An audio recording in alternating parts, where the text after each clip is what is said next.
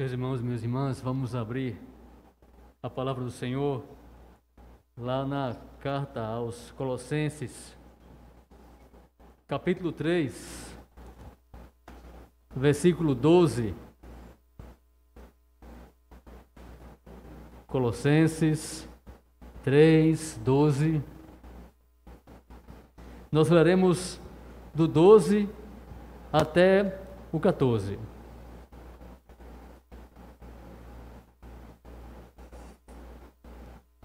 Diz bem assim a palavra do Senhor.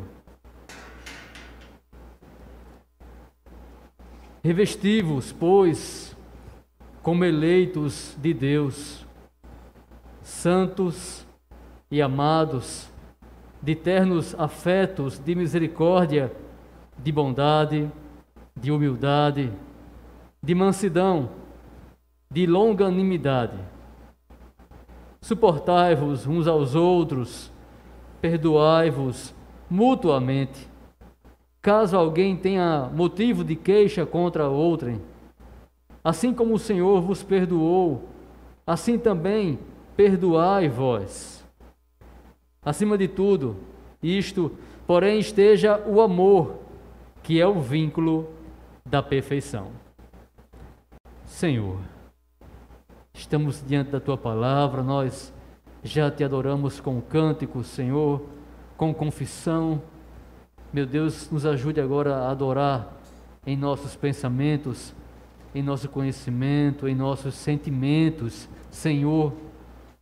Só o teu Espírito Santo pode transformar o nosso coração, abrir nossa mente, abrir os nossos olhos para enxergar, enxergar aquilo que não enxergamos ainda ou que o nosso pecado ainda tenta nos enganar, nos ocultar, Senhor.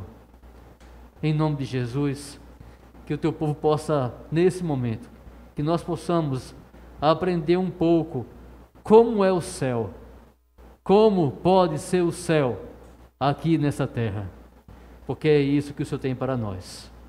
Em nome de Jesus que eu te peço isso. Tem misericórdia de nós, Senhor e transforma o nosso coração, convence o nosso coração, em nome de Jesus. Amém. Meus irmãos minhas irmãs, nós vimos que o apóstolo Paulo escreveu a essa igreja que vinha sendo atacada por heresias, por judeus, uh, judaizantes, com influência dos gnósticos, que falavam que era preciso você fazer um jejum forte, passar muita fome para poder ter intimidade com Deus. Você não poderia comer isso ou aquilo. Hoje em dia, existem igrejas ainda onde não se pode comer, por exemplo, crustáceos ou carne suína. Ainda hoje existem igrejas assim. E Paulo recrimina essa atitude. Ele diz que não será assim, não será por essas práticas. Ele fala que eles queriam ah, pela cerimônia judaica, convencer o povo daquela igreja, aqueles cristãos, a estarem mais perto de Deus, a terem mais comunhão com Deus. Aí Paulo diz que aquilo, na verdade, é um culto deles mesmos, uma falsa humildade, eles cultuavam a si mesmos. E ele começa a falar sobre o que realmente temos que fazer para ter uma melhor comunhão com Deus, uma maior comunhão com Deus. E ele começa falando que isso foi Cristo quem conquistou para nós.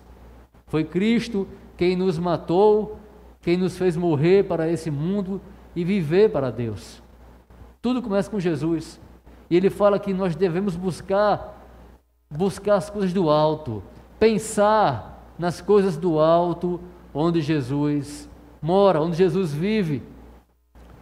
E eu falei sobre isso aqui, vocês lembram que ele tinha dito: olha, abandonem a prostituição, a fornicação, abandone essas coisas abandonem a mentira, deixem isso de lado, ou seja, fujam do pecado, corram do pecado, porque vocês já estão mortos, já morreram para o pecado e para viver para Deus.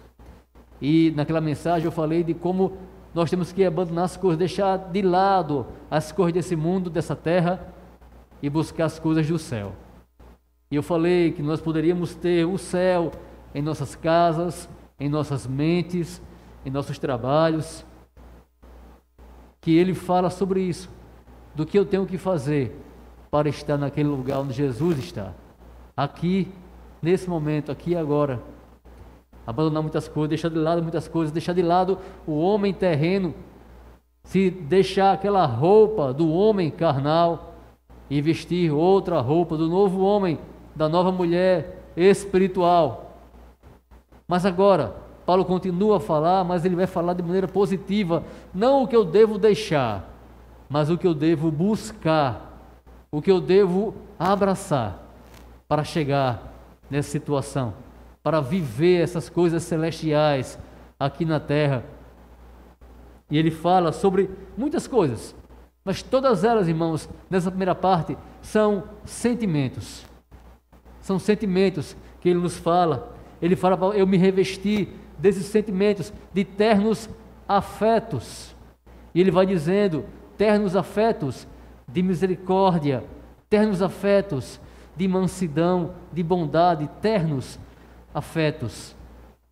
Às vezes, parece que nós esquecemos que existe, tem que haver, deve haver sentimento em nosso coração, sentimento cristão. Eu já ouvi certa vez em algumas pregações que o amor, ele é uma escolha, é somente uma escolha, uma decisão que eu tomo e pronto. Mas vamos ver aqui Paulo falando de vários afetos, ternos afetos, vários sentimentos. Ele diz lá em cima: busque as coisas do alto, pense nas coisas do alto. E aqui ele vai falar que coisas são essas. E todas elas, irmãos, nessa primeira parte, todas elas são afetos sentimentos que devemos ter em nosso coração, que temos que cultivar, que temos que buscar em nosso coração. Tudo começa aí. Ele diz: olhe, como eleitos de Deus, santos e amados. Ele já começa falando da grande motivação que eu tenho que ter para viver esses sentimentos do céu. Eu fui eleito Deus me escolheu. Dentre tantos, o Senhor te escolheu. O Senhor te santificou, te separou, te resguardou de muita coisa má desse mundo, muita coisa errada, o Senhor tem te tirado disso.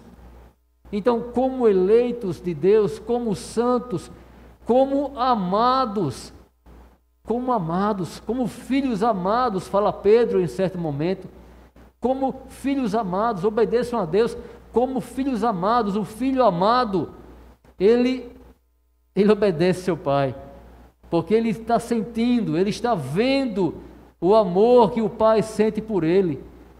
Se vocês são amados, se vocês sabem disso, nós pregamos isso, nós cantamos agora que Deus nos ama. Então, se eu sei que eu sou amado por Deus. Ah, meus irmãos, então eu tenho que viver, eu tenho que buscar as coisas lá, lá de Deus, onde Jesus está. Eu tenho que ir atrás dessas coisas que Ele vai falar agora.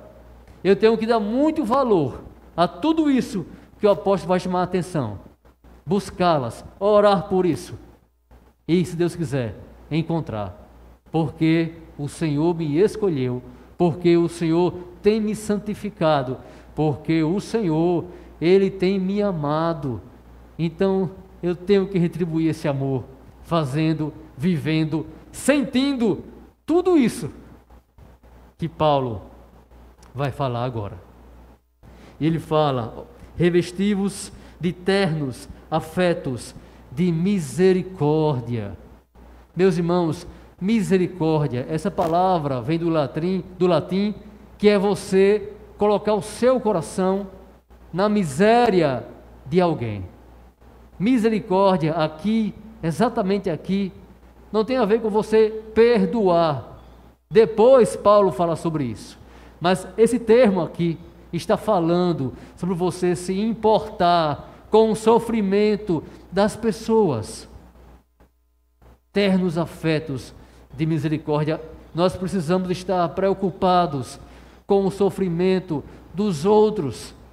Nesse momento, no dia de hoje, tantas notícias ruins, tanta coisa ruim, tanta gente sofrendo, tanta família sofrendo com seus parentes nos hospitais. Hoje mesmo recebi uma mensagem: ore por minha filha, porque ela está sendo entubada.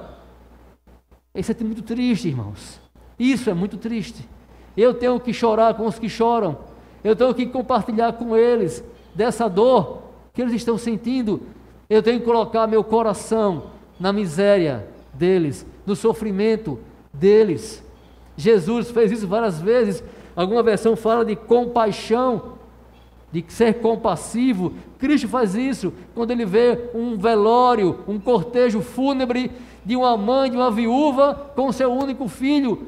Está lá escrito que ele se compadece ele se importa, ele se entristece. Nós vimos aqui sobre Lázaro, como, como o Senhor se entristeceu, como o Senhor se importou com a dor de Maria e Marta e dos judeus que choravam e iam em direção ao sepulcro. Eu preciso orar e pedir a Deus que Ele me faça ter misericórdia, porque nosso Deus é um Deus de misericórdia. Sempre foi. Sempre foi olhou para Israel, para o sofrimento de Israel lá no Egito e teve misericórdia. Eu tenho que olhar para o sofrimento do pobre, do necessitado e ter misericórdia. Eu tenho que me colocar no lugar dele. Eu tenho que orar por isso, irmãos. Vocês também têm que orar por isso. E temos que também buscar isso. Uma coisa pedirei e essa buscarei, não é? O Senhor já nos deu o Espírito que nos capacita a ter esse sentimento, esse terno afeto de poder se importar com o sofrimento alheio, não é? Ternos afetos de misericórdia. O Senhor Jesus olha para a multidão sofrida, do mesmo jeito que hoje temos aqui em nosso país um povo sofrido, e ele diz assim: que ele olhava para eles e eles pareciam ovelhas que não tinham pastor. Eles eram ovelhas sem pastor. Mas Henrique, o povo é mau, é pecador, a misericórdia não quer saber, meu querido, da maldade e do pecado. Ela simplesmente se compadece. Se compadece. Se você for esperar para ter misericórdia de quem é, de quem é uma pessoa boa, de pessoas boas, de pessoas justas, você nunca vai ter a verdadeira misericórdia. Não deve ser assim. Eu tenho que olhar realmente para o sofrido, independentemente se ele é uma pessoa correta, se ele é crente, se ele não é crente, não importa. Eu tenho que ter misericórdia dele, compaixão dele. O Senhor teve compaixão de todos nós. Lá na eternidade, nós não merecíamos, meus irmãos, mas Ele teve compaixão de nós. Então tenhamos também essa compaixão. Ele fala ternos afetos de bondade, e mais uma vez vai entrar nessa questão de fazer coisas boas com quem realmente não merece. Paulo, falando ah, na carta aos Romanos, ele diz que os judeus, eles se revoltavam e ficavam indignados com as pessoas que não eram de Israel, chamando de pecadores.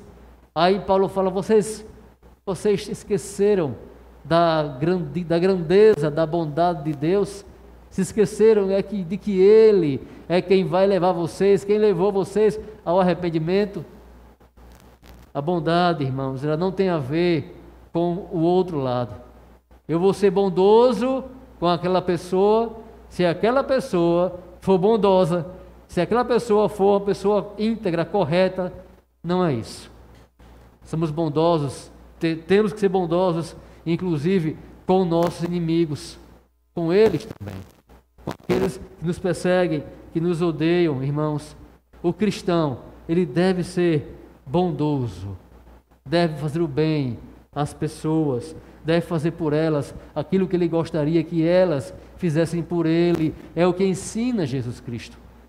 E é o que ensina aqui mais uma vez o apóstolo Paulo. Isso aqui é um sentimento lá do céu. Lá do céu. E às vezes nós não somos bondosos com as pessoas, porque elas são más e pecadoras. E queremos achar nela alguma bondade para aí sim sermos bondosos com elas. Mas não é desse jeito. Não foi assim que o Senhor fez conosco. Ele fala ternos afetos de humildade. Humildade, é impossível você ser bondoso com alguém, é impossível ser manso com alguém, ter misericórdia de alguém, se você se acha superior àquela pessoa. Aquele que é humilde, ele se acha inferior às lutas e às guerras que ocorrem. Ocorre porque muitas vezes nós queremos ser os donos da razão, porque nós somos superiores aos outros e não ouvimos ninguém. Mas Paulo fala que eu devo considerar o meu irmão superior a mim mesmo. Jesus já dá o exemplo, já deu o exemplo. E Paulo diz, mais uma vez, falando de sentimento, lá em Filipenses: tenham o mesmo sentimento que havia em Jesus Cristo, que se tornou servo, era Deus, mas se tornou servo. Meus irmãos, o humilde é aquele que é, é o servo, é aquele que serve, é aquele que não quer estar acima, não quer estar sendo sentado num trono. Esse não é humilde. O Senhor já disse: no mundo as pessoas exercem poder umas sobre as outras, mas não deve ser assim com vocês. Seja humilde, reconheça que você não está certo, muitas vezes. Eu tenho que reconhecer isso. Mas eu só posso reconhecer isso se eu abrir os meus ouvidos para ouvir as pessoas. Se eu não ouço ninguém, se eu só ouço a mim mesmo, ou se eu só ouço aqueles que concordam comigo, então eu não sou humilde. Eu não sou humilde. Eu não estou dando chance para a outra parte falar. Eu não estou reconhecendo que eu posso estar errado. O humilde, ele está aqui para servir. Ele não está aqui para mandar, mas para servir. Tenham o mesmo sentimento que havia em Jesus Cristo. É um sentimento, irmãos. A humildade é um sentimento. É um sentimento. Ternos, afetos de mansidão. A mansidão, ela em alguns textos faz referência a você se deixar levar por Deus. Quando se fala de mansidão para com Deus, se fala disso, de permitir, de não resistir a Deus, ao guiar de Deus na tua vida. Não resistir ao Espírito Santo, mas deixar que o Senhor te leve aceitar a palavra do Senhor. Mas nesse texto aqui, que fala da relação da igreja, da relação dos irmãos, mansidão não tem esse sentido. Mansidão aqui, sabe o que é? É você falar, falar uma coisa e aquela pessoa não aceitar, resistir, retrucar, combater você e você continua falando, falando e ela não aceita.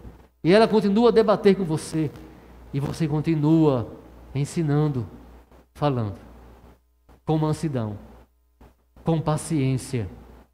É o que fala o apóstolo Paulo a Timóteo, na segunda carta, capítulo 2. Não, não convém ao cristão estar se envolvendo com contendas, com brigas. Antes, deve ensinar a todos com mansidão, com paciência, na expectativa, na esperança de que Deus os leve ao arrependimento. Essa é a mansidão que Deus quer que você tenha para que você viva aqui na terra como se vivesse no céu. Deus, Ele é muito manso conosco, irmão, sabia? Porque Ele nos ensina tantas vezes, tantas vezes, e tantas vezes nós não aprendemos, não queremos aprender, mas o Senhor continua a nos ensinar com paciência, com mansidão. Mas o Senhor Jesus, Ele quer isso para você também. O Senhor Jesus, Ele falou isso. Vinde a mim, que sou manso e humilde de coração. Aprendei de mim. Veja como mansidão aqui está ligado realmente a você ensinar e ensinar com paciência. Aprendei de mim, que sou manso. Jesus, o nosso amado Senhor, ele era manso. Ele era manso. Ele ensinava várias vezes. Ele era paciente. Seja paciente. Peça a Deus paciência para que você fale mais uma vez. Sem gritaria, sem ira, sem se irritar. Mais uma vez. E mais uma vez. Na esperança de que Deus fale com aquela pessoa e leve aquela pessoa à sensatez, como está lá na carta a Timóteo. Aquele que vive assim, irmãos, esse está vivendo em um lugar parecido parecido com o lugar que Jesus vive. Que Jesus mora, ternos afetos de mansidão, sentimentos. Ternos afetos de longanimidade. Longanimidade é uma paciência muito longa, muito, muito grande, muito extensa. Mas não somente isso. É você ser paciente com uma pessoa que sempre se opõe a você. Nosso Deus é um Deus longânimo, uma paciência muito grande. Nós falamos que somos pacientes. Não, eu sou uma pessoa paciente. Mas se alguém me tranca no trânsito, ou me xinga no trânsito, ou se eu vejo, se eu sei que alguém fez alguma injustiça, praticou alguma injustiça, às vezes a minha paciência se acaba. Eu sou paciente até três, na quarta vez já não sou mais paciente, mas o longânimo é aquele que vai e mais uma vez tem paciência. E de novo tem paciência. É Jesus, irmãos, sendo ofendido por, por aqueles homens esmurrado, cuspido, injuriado, acusado injustamente, blasfemado. É Jesus ali. Ali o Senhor estava sendo longânimo, tendo muita, muita paciência. Não é apenas paciência, mas é ter muita paciência. E paciência em um contexto de afronta. Aquele filho que te afronta, aquele colega que te afronta, aquele irmão que te afronta, paciência. E mais uma vez, paciência. Sem cortar relações. Mas o que ocorre hoje é que as pessoas, na terceira vez ou quarta vez em que são injuriadas, elas saem da igreja. Elas não são longânimas e ficam trocando de igreja o tempo todo porque não são longânimas, como o Senhor é e como Ele nos manda ser, irmãos. E logo depois de falar dessa qualidade, dessa virtude que está lá em Cristo, que está em nós, que temos que buscar e que viver, ele explica melhor a longanimidade. Ele fala: suportai-vos uns aos outros. Esse suportai-vos não é de segurar o irmão que está caindo, essa ideia também é de Jesus, também é bíblica, de andar junto e sustentar alguém, mas suportar aqui não é isso. Suportar aqui é sofrer aquele irmão. Deus está falando, sofra aquele irmão, sofra aquela irmã, suporte, aguente, aguente. O apóstolo Paulo fala na carta aos Coríntios, na primeira carta, que eles estavam entrando na justiça uns contra os outros, irmãos da mesma igreja, buscando a justiça comum, processando um ao outro. Aí ele fala: vocês deveriam sofrer o agravo, vocês deveriam sofrer a ofensa e não procurar resolver isso na justiça, resolver isso no braço ou na língua mas deveriam suportar o agravo. Sabe por quê, meus irmãos? Porque Jesus, ele suportou. Ele suportou. E ele também quer que o seu povo suporte. Assim, desse, desse, dessa forma, estaremos pensando, sentindo, buscando as coisas lá do alto, onde Jesus mora. Coisas essas que o Senhor já conquistou para nós, quando nos trouxe para junto dele. Suportai-vos aos outros. Aí ele fala: perdoai-vos mutuamente. Se caso alguém tem alguma queixa contra outro, assim como o Senhor vos perdoou, perdoai. Meus irmãos, ele fala Senhor aqui, sabe por quê? Para você entender que se o Senhor, que é santo, que é justo, que nunca errou, se o Senhor, que nos deu tudo que nós temos, tudo, se esse Senhor, Ele nos perdoou, Ele nos perdoa todos os dias as nossas ofensas, como é que eu não posso perdoar, meus irmãos? Algumas pessoas dizem bem assim: ah, mas eu não sou Deus para perdoar. Elas dizem isso. Mas apóstolo Paulo, o Espírito Santo, a palavra do Senhor, diz aqui para mim e para você: perdoe. Perdoe, sabe por quê? Porque você foi perdoado. Perdoe da mesma forma que Jesus te perdoou. Temos que perdoar, irmãos. Porque nós erramos contra Deus e somos perdoados. Nós erramos contra muitas pessoas. Muitas pessoas. Geralmente quem não quer perdoar é porque pensa que não erra. Mas você também erra. Ou então pensa que não erra tanto, né? Aquele erro que aquela pessoa cometeu comigo foi muito grave. É imperdoável. Mas os erros que eu cometo não são tão graves assim. Por isso eu não o perdoo. Não é assim, meus irmãos. O Senhor conta uma história, uma parábola de um homem que devia ao rei. Esse rei exige o pagamento. Esse homem clama, pede, implora para que não seja vendido ele, sua mulher e seus filhos como escravos para pagar aquele senhor porque era isso que ia acontecer, eles seriam vendidos como escravos para poder pagar aquele homem. Então ele clama por perdão. E aquele senhor o perdoa e ele vai embora, mas no caminho ele encontra-se com alguém que devia para ele. E ele vai lá e pega o homem pela gola e começa a cobrar e exigir que ele pague. E aquele homem pede perdão, pede clemência, mas ele não perdoa.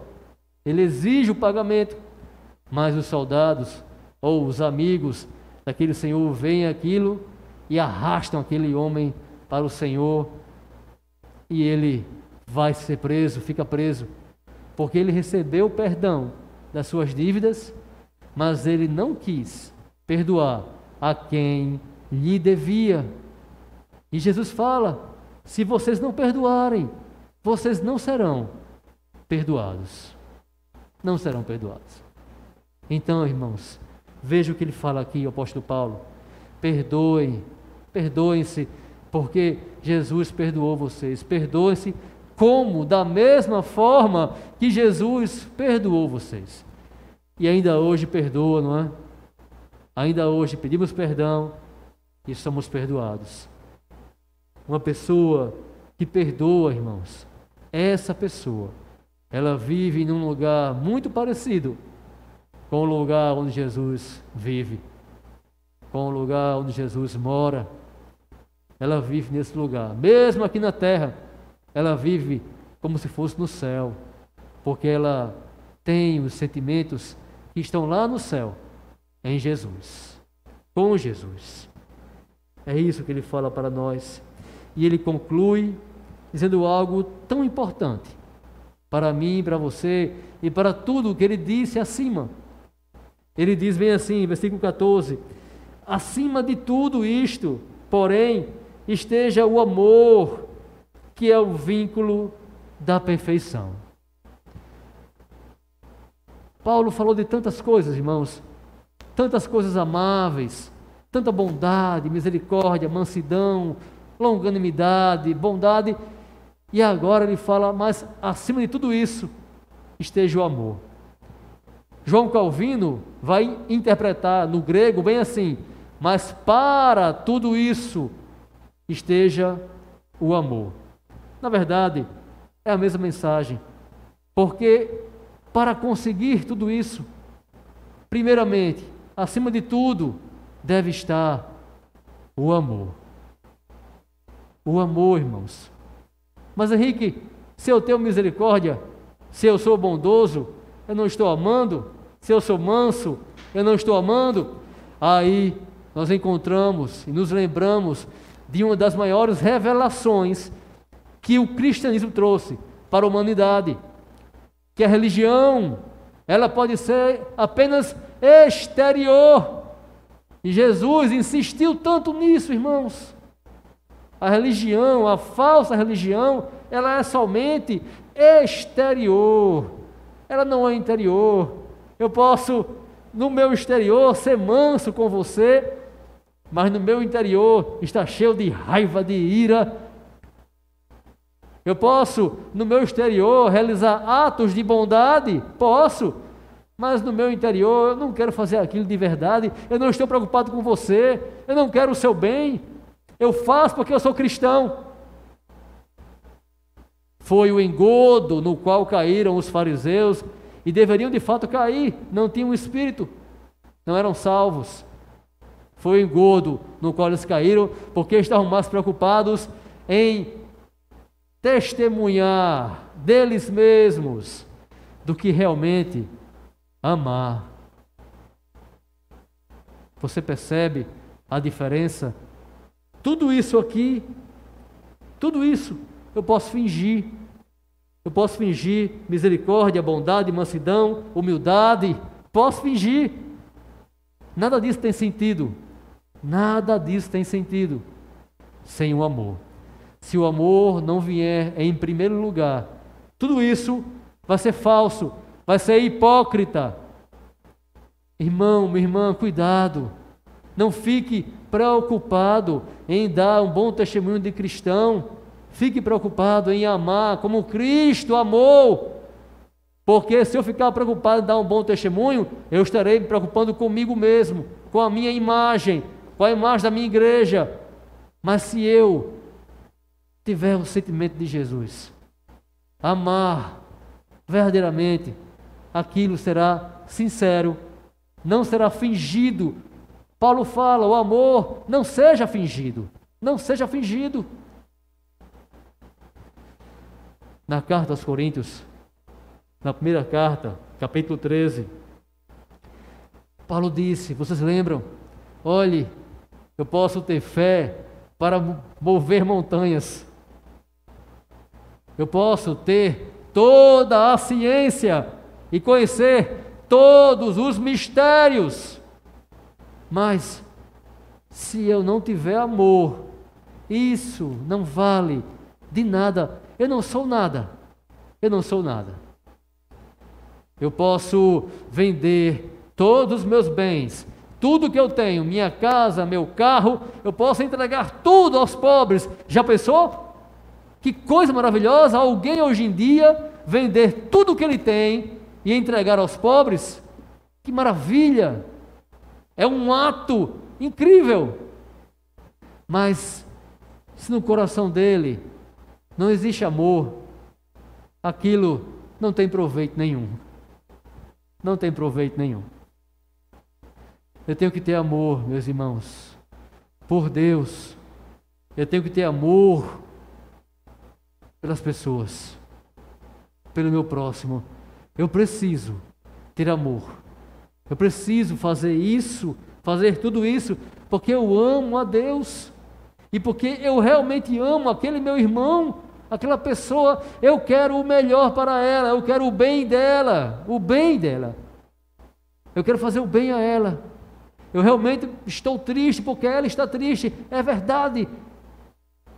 Isso é amor se você, se eu, se nós não nos importamos com as pessoas, qualquer prática religiosa e até mesmo sentimentos assim, será em vão, não terá proveito nenhum, porque tudo começa com amor. Está escrito na primeira carta de João, no capítulo 4, versículo 12, bem assim: Ninguém jamais viu a Deus. Ninguém. Se amarmos uns aos outros, Deus permanece em nós. Ninguém jamais viu a Deus, o Pai. Mas se nós nos amarmos, quando nós nos amamos, Deus permanece em nós. É como se as pessoas pudessem ver a Deus, que nunca foi visto. É esse, é desse amor que o Senhor fala. E se eu faço isso, se eu vivo assim, se eu busco esse amor, esse mesmo amor é aperfeiçoado em mim. Deus permanece em nós e o seu amor é em nós aperfeiçoado. Você, se você está em Cristo, você já tem o amor de Deus. Mas esse amor deve ser aperfeiçoado. Aperfeiçoado. Existe uma palavra também na primeira carta de João que define muito bem o que é o amor. O amor, meus irmãos, é você se entregar pelo bem de alguém. Nisto consiste o amor. Nisto consiste o amor. Que Deus entregou seu Filho por nós. Por isso nós temos que entregar nossas vidas pelos irmãos. Amar é você realmente querer o bem de alguém, fazer o bem para alguém, mesmo que para isso você tenha que sofrer, carregar uma cruz e ser crucificado e morto para o bem daquelas pessoas. Mas não foi isso, não foi isso que o Senhor fez por nós. Nós falamos muito sobre amor, o mundo fala muito sobre amor, mas amor tem a ver com você realmente desejar, desejar sinceramente o bem daquela pessoa, mesmo que para isso você seja crucificado, seja morto. Esses são os sentimentos lá do céu. Depois, Paulo vai falar sobre as práticas também do céu.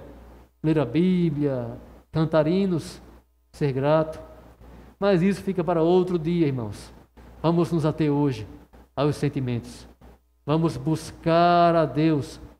Vamos pensar nas coisas lá do alto. Senhor, eu quero te pedir, Senhor, em nome de Jesus, que o Senhor nos livre de uma religião exterior, que o Senhor nos livre de práticas exteriores, meu Deus, de um coração que não é sincero, um coração fingido, Senhor. Tem misericórdia de nós.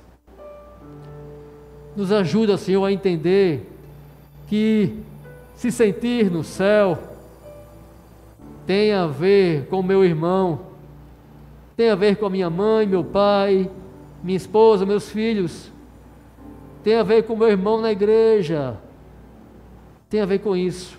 Não existe um cristianismo solitário, Senhor. Nos ajude, Senhor, a ter esses sentimentos, esses sentimentos que nos levam para perto de Ti, Senhor.